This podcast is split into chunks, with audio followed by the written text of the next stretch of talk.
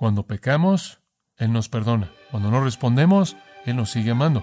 Y cuando lo único que queremos hacer es tomar, Él sigue dando. Ese es el tipo de amor que debe caracterizar nuestras vidas.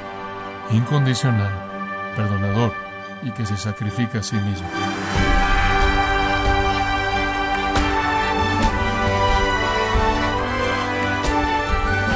Le damos las gracias por acompañarnos en su programa Gracias a vosotros con el pastor John MacArthur. Como dijo un comediante, si el amor es la respuesta, ¿podría reformular la pregunta? Bueno, su sarcasmo es entendible porque el concepto del amor es distinto para cada persona. Pero, ¿cómo define la Biblia el amor que los cristianos deben demostrar? ¿Y cómo se manifiesta ese amor en la casa, la oficina o en la iglesia local? Averigüémoslo hoy, cuando John MacArthur continúa con la serie El retrato de una vida nueva. Esta serie nos muestra cómo el amor cristiano redefine el concepto del amor que abunda en el mundo. Escúchelo. A continuación, en gracia a vosotros. Efesios capítulo 5, versículos 1 al 7. Efesios 5, versículos 1 al 7. Permítame leérselos. Sed pues imitadores de Dios como hijos amados, y andad en amor, como también Cristo nos amó y se entregó a sí mismo por nosotros, ofrenda y sacrificio a Dios en olor fragante. Pero, fornicación y toda inmundicia o avaricia, ni aun se nombre entre vosotros como conviene a santos, ni palabras deshonestas, ni necedades, ni truanerías que no convienen, sino antes bien acciones de gracias. Porque sabéis esto, que ningún fornicario, o inmundo, o avaro, que es idólatra, tiene herencia en el reino de Cristo y de Dios. Nadie os engañe con palabras vanas, porque por estas cosas viene la ira de Dios sobre los hijos de desobediencia. No seáis, pues, partícipes con ellos.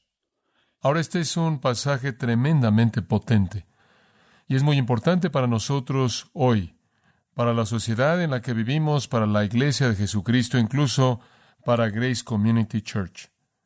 Ahora, me he enterado de cuatro personas que se han involucrado en fornicación. Y me imagino que en un sentido me siento como el apóstol Pablo, quien dijo, se oye que hay fornicación entre vosotros. A los corintios les dijo eso.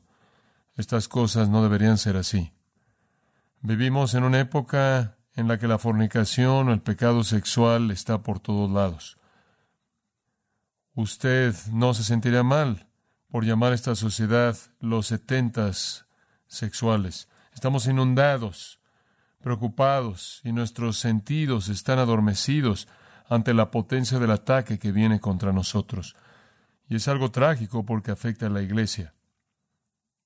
Además de esto, afuera de las paredes de esta iglesia, de un pastor, otro en la fila larga de ellos, que estuvo involucrado en pecados de fornicación. No hace mucho tiempo atrás, la fornicación era el pecado de un pastor, no en lo que pensaríamos de una manera normal, sino homosexualidad. ¿Por qué está pasando esto? ¿Qué causa esto? Bueno, el apóstol Pablo trata con esto aquí, creo que necesitamos ver con mucho cuidado lo que él dice.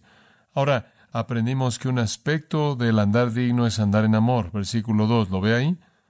Andad en amor.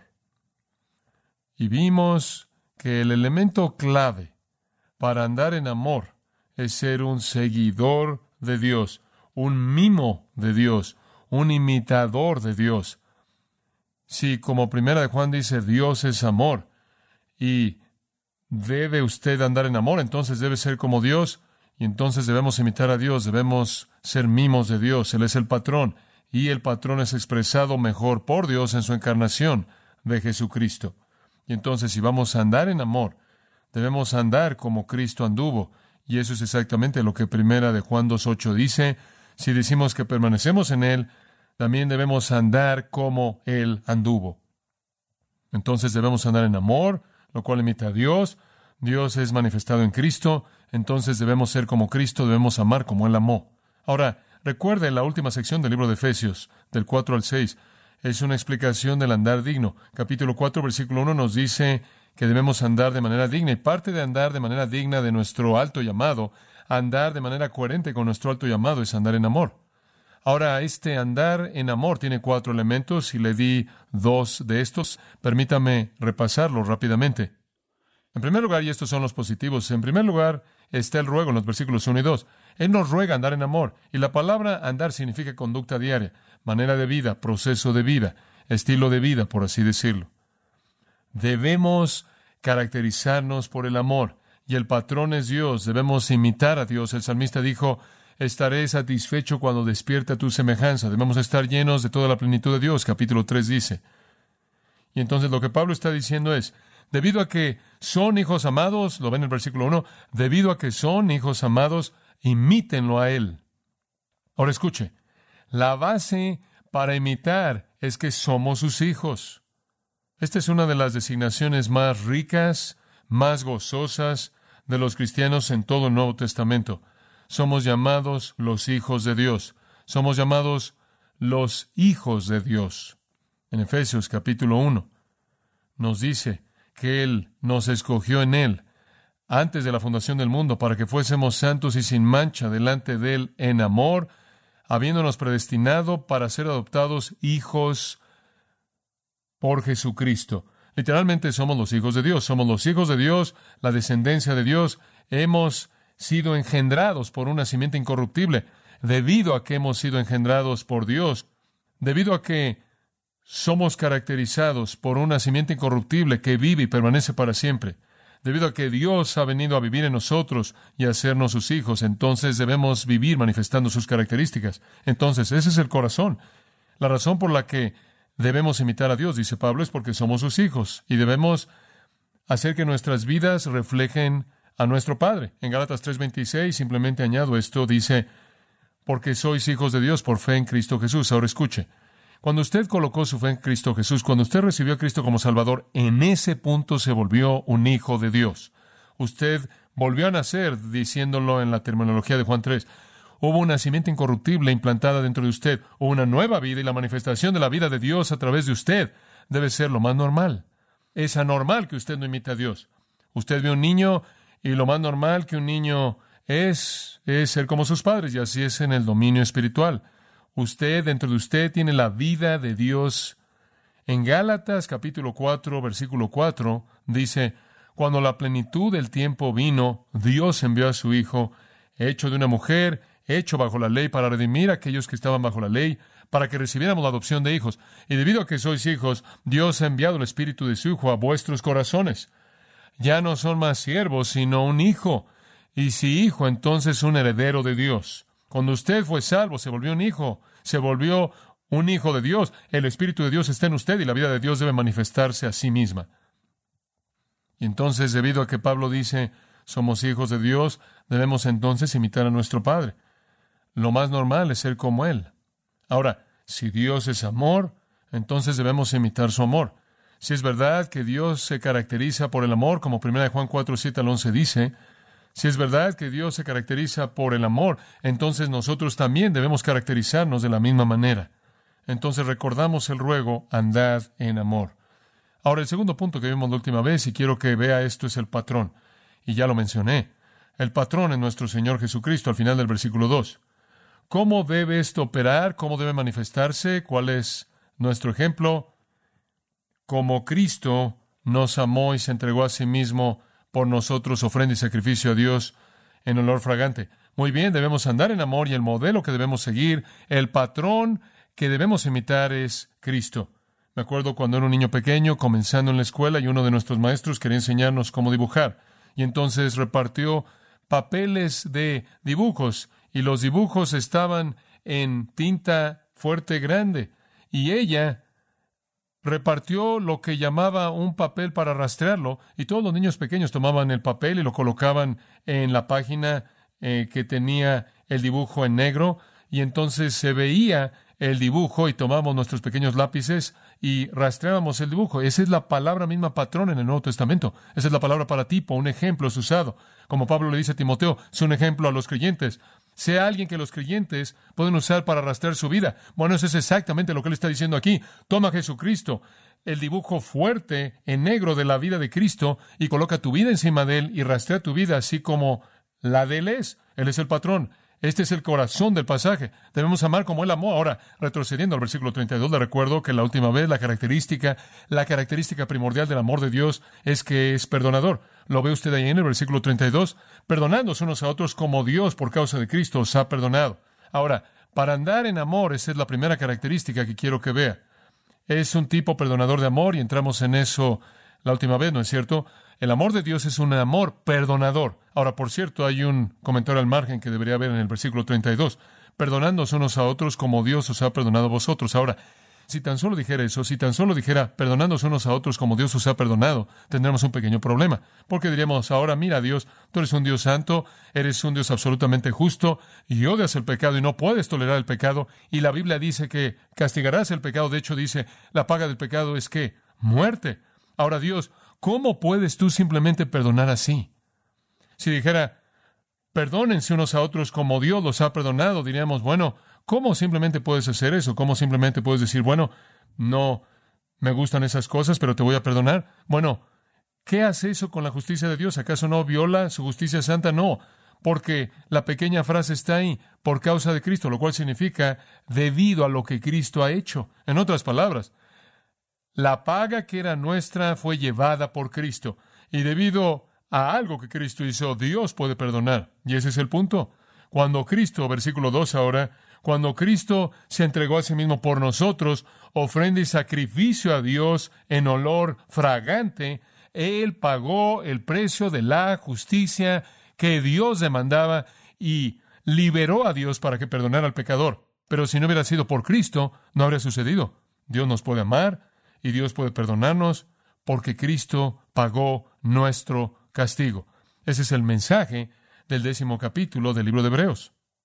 Hebreos 10:10 mediante lo cual somos santificados por la ofrenda del cuerpo de Jesucristo. En otras palabras, lo único que nos aparta para Dios es que Cristo llevó nuestro pecado. Versículo 12.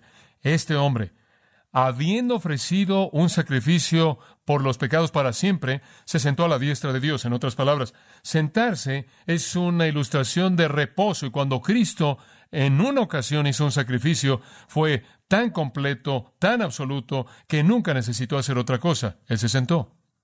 Él terminó. Y el versículo 14 lo resume. Por esa ofrenda Él perfeccionó para siempre a los que son santificados. Él llevó en su cuerpo nuestros pecados. Al que no conoció pecado, por nosotros le hizo pecado.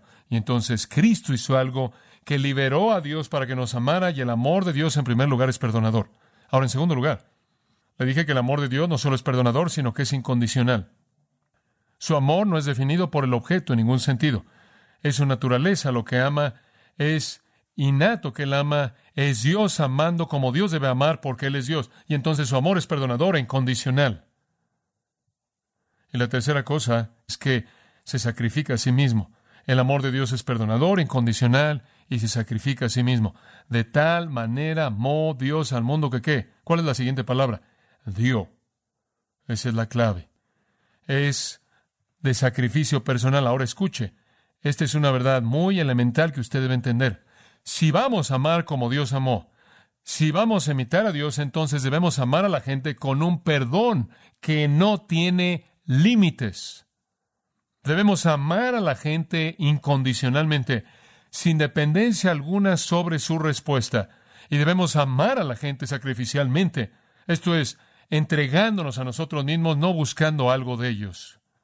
Ahora escuche, cuando usted vive y camina en amor, no significa que usted anda por todos lados diciendo, oh, me cae bien esa persona y me cae bien esta persona y usted trabaja a nivel emocional. No, significa que es su naturaleza ser perdonador sin límites, amar ni siquiera sin una respuesta necesaria y sacrificándose a sí mismo, buscando solo dar y no ganar.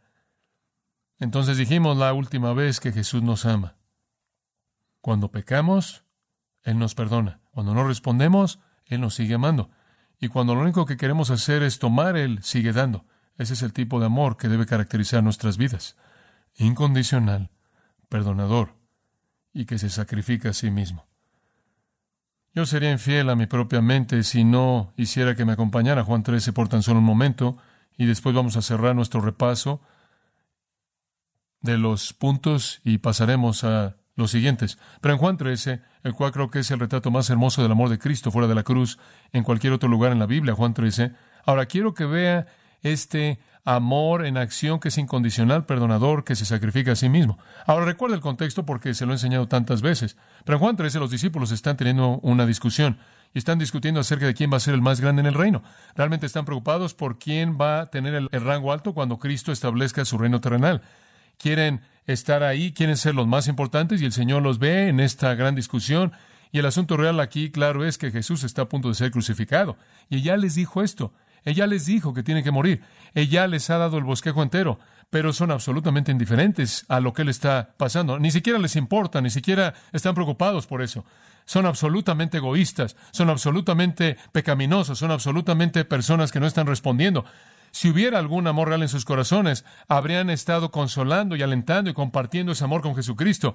Si hubiera algo del sacrificio personal en sus vidas, habrían estado lavando sus pies, habrían sido sus manos diciendo, ¿Qué podemos hacer, Señor? Porque tú eres el que va a llevar esto. Pero en lugar de esto, su egoísmo fue manifiesto, su pecaminosidad fue manifiesta, su estar centrados en sí mismos fue manifiesto, conforme discutían acerca de quién será el más grande en el reino en lugar de estar preocupados por Cristo. Y en ese argumento, nadie lavaría los pies de nadie. Pero una costumbre lavar los pies en esos días, porque antes de que usted comiera, pero nadie lo quería hacer porque ninguno de ellos quería tomar la función de un siervo, todos estaban luchando por los lugares más prominentes y entonces había comenzado la cena y después de que había comenzado Jesús tomó un contenedor, dice en el versículo 4, él se levantó de la cena, hizo un lado su atuendo, tomó una toalla, se ciñó, vació agua en un contenedor y comenzó a lavar los pies de los discípulos.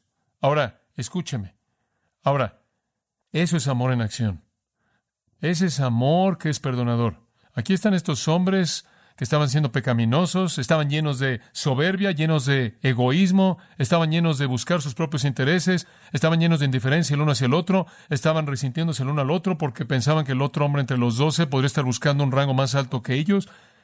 Había una aura terrible, pecaminosa en todo eso. Sin embargo, Jesús lava sus pies, Jesús lleva a cabo un acto que es amable, tierno y amoroso y empático, que es amor perdonador, incondicional. Él ni siquiera pidió una respuesta de ellos, ni siquiera le dieron la respuesta correcta. Él no dijo, ahora, si ustedes fueran amables y me amaran un poco, lavaría sus pies. Él lavó sus pies de cualquier manera porque el amor lo hace, el amor no tiene que depender de la respuesta y finalmente se sacrifica a sí mismo. El Señor de gloria lavando los pies de estos hombres pecaminosos buscando sus intereses personales.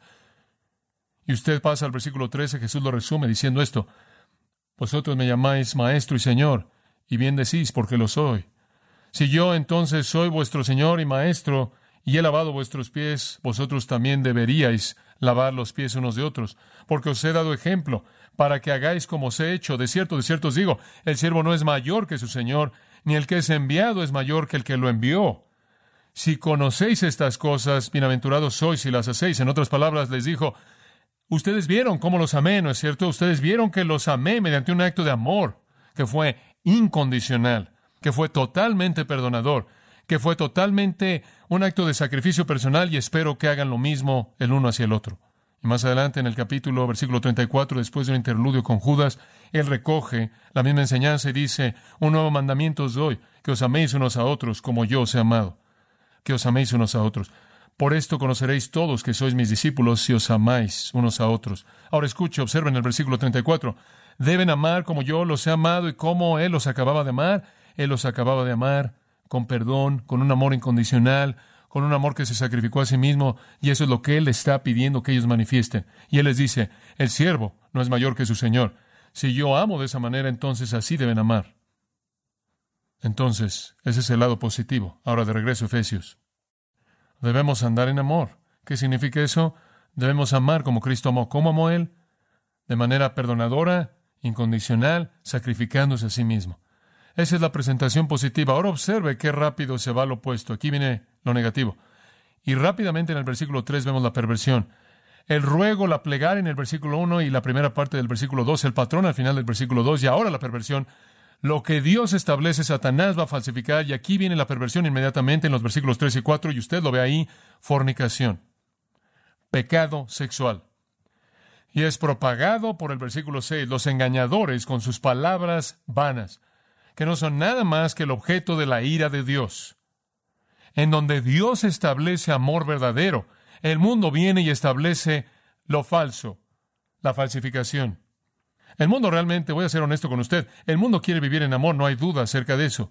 Digo, tienen mucho deseo por amor. De hecho, lo único que quieren más que el amor es el dinero. Pero fuera del dinero quieren amor. El mundo realmente busca el amor. La gente está de acuerdo. Y usted los oye hablar de eso todo el tiempo. Amor, amando, siendo amado, o hacer el amor como lo llaman. Estar enamorado es lo más placentero. La gente está de acuerdo. Es la experiencia más grande estar enamorado. Tiene una manera de sensibilizar la vida a los extremos de la emoción. Usted nunca estará tan feliz como cuando usted está enamorado. Usted nunca estará tan triste como puede estarlo cuando está enamorado. Usted nunca va a conocer el espectro de emociones que conocerá cuando usted es sensibilizado a estos extremos al estar, entre comillas, enamorado. El amor es la experiencia humana definitiva.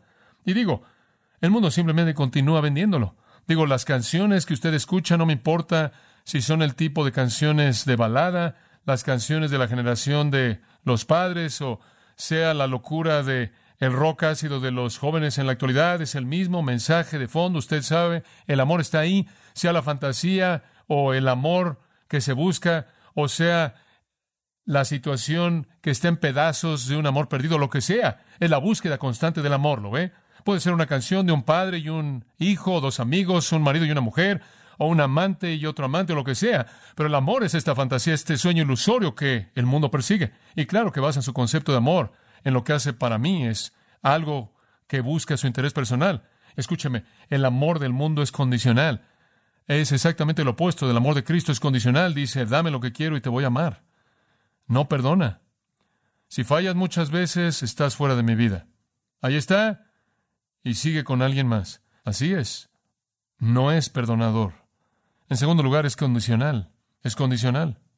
Mientras que usted obtenga las respuestas correctas, usted se queda ahí. Tan pronto como las respuestas no son lo que usted quiere, entonces se va. Y en tercer lugar, está centrado en sí mismo. No se sacrifica a sí mismo. Está centrado en sí mismo. Se alimenta de su propia necesidad. Es exactamente lo opuesto de lo que Dios dice que nos caracteriza. Vea Mateo 18 por un momento. Mateo 18 simplemente para darle una ilustración de cómo el Señor ilustró este sentimiento mundano. Ahora aquí usted puede encontrar que hay un contraste. Jesús presenta su amor, el cual es totalmente perdonador, incondicional, y se sacrifica a sí mismo. Y Pedro viene a él y dice, bueno, Señor, digo, este amor incondicional que se sacrifica a sí mismo, perdonador, ¿qué tan lejos va? Digo, ¿debo perdonar a mi hermano siete veces? Jesús le dijo, no te digo hasta siete veces, sino hasta setenta veces siete. Por lo tanto, el reino de los cielos es semejante a cierto rey que llamó a dar cuentas a sus siervos y cuando él había comenzado, le fue traído uno a él que le debía diez mil talentos. Pero como no tenía nada que pagar, su señor mandó que fuera vendido, su esposa, sus hijos y que esto es todas sus posesiones y se hiciera el pago. El siervo, por lo tanto, se postró y le dijo, Señor, ten paciencia de mí, te lo pagaré todo, lo cual es ridículo. Él nunca podría haber pagado esa cantidad, pero fue un pensamiento agradable. Después el Señor de ese siervo, movido a compasión, le perdonó la deuda. ¿Quién cree usted que el Señor del siervo es aquí? Es Dios, ¿no es cierto? Y este es el pecador, y el pecador viene, incluso viene en base a sus obras, él incluso va a decir, lo voy a hacer todo voy a apretar mis dientes y voy a pagar los diez mil. Ridículo. No podía hacerlo en toda su vida. A pesar de su necedad, Dios es suficientemente lo generoso como para perdonarlo. Pero el mismo siervo salió y encontró uno de sus consiervos que le debía cien denarios. Eso es simplemente el trabajo de tres meses. Y él colocó sus manos, lo tomó de la garganta, del cuello y le dijo, págame lo que me debes. Su consiervo cayó a sus pies y le rogó diciendo, ten paciencia conmigo y te lo pagaré todo. Y él pudo haberlo pagado todo, no era tanto. Y él no lo dejó, sino que lo arrojó en la cárcel hasta que pagara la deuda. Bastante difícil hacerlo cuando usted está en la cárcel. Entonces, cuando sus consiervos vieron lo que fue hecho, se entristecieron, vinieron, le dijeron a su señor todo lo que había sido hecho, y el señor, después de que lo había llamado, le dijo, Oh siervo impío, te perdoné toda esa deuda porque me rogaste.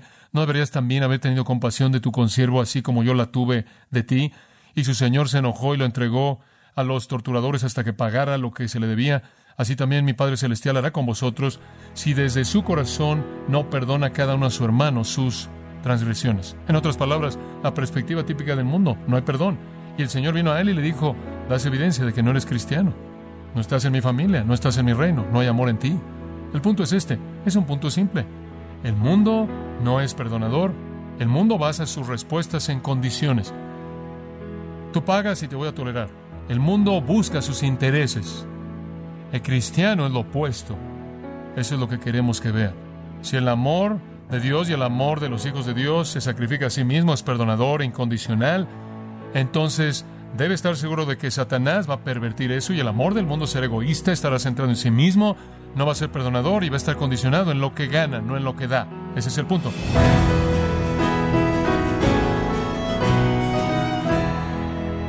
John MacArthur nos recordó que debemos caminar en amor, amando como Cristo amó, con una actitud abnegada, dispuestos a perdonar incondicionalmente en cualquier circunstancia. Parte de la serie titulada El retrato de una vida nueva, aquí en gracia a vosotros. Estimado oyente, tenemos a su disposición el libro Doce Mujeres Extraordinarias, escrito por John MacArthur, donde nos enseña lecciones espirituales extraídas de las pruebas y triunfos de estas mujeres que dejaron su marca en la historia bíblica. Puede obtenerlo visitando nuestra página en gracia.org o en su librería cristiana más cercana. Y le recuerdo que puede descargar todos los sermones de esta serie El retrato de una vida nueva, así como todos aquellos que he escuchado en días, semanas o meses anteriores, y también tenga presente que puede leer artículos relevantes en nuestra sección de blogs, ambos en gracia.org.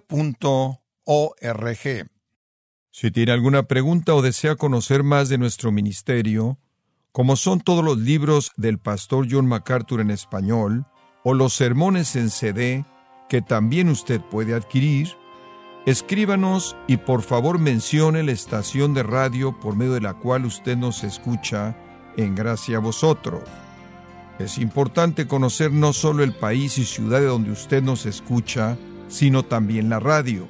Para quienes contactan nuestro ministerio por primera vez, pueden solicitar una copia del mensaje de promoción sin costo alguno, un mensaje por oyente únicamente. Si usted vive en los Estados Unidos o Puerto Rico, escríbanos a Gracia Vosotros, P.O. Box 4000, Panorama City, California, 91412.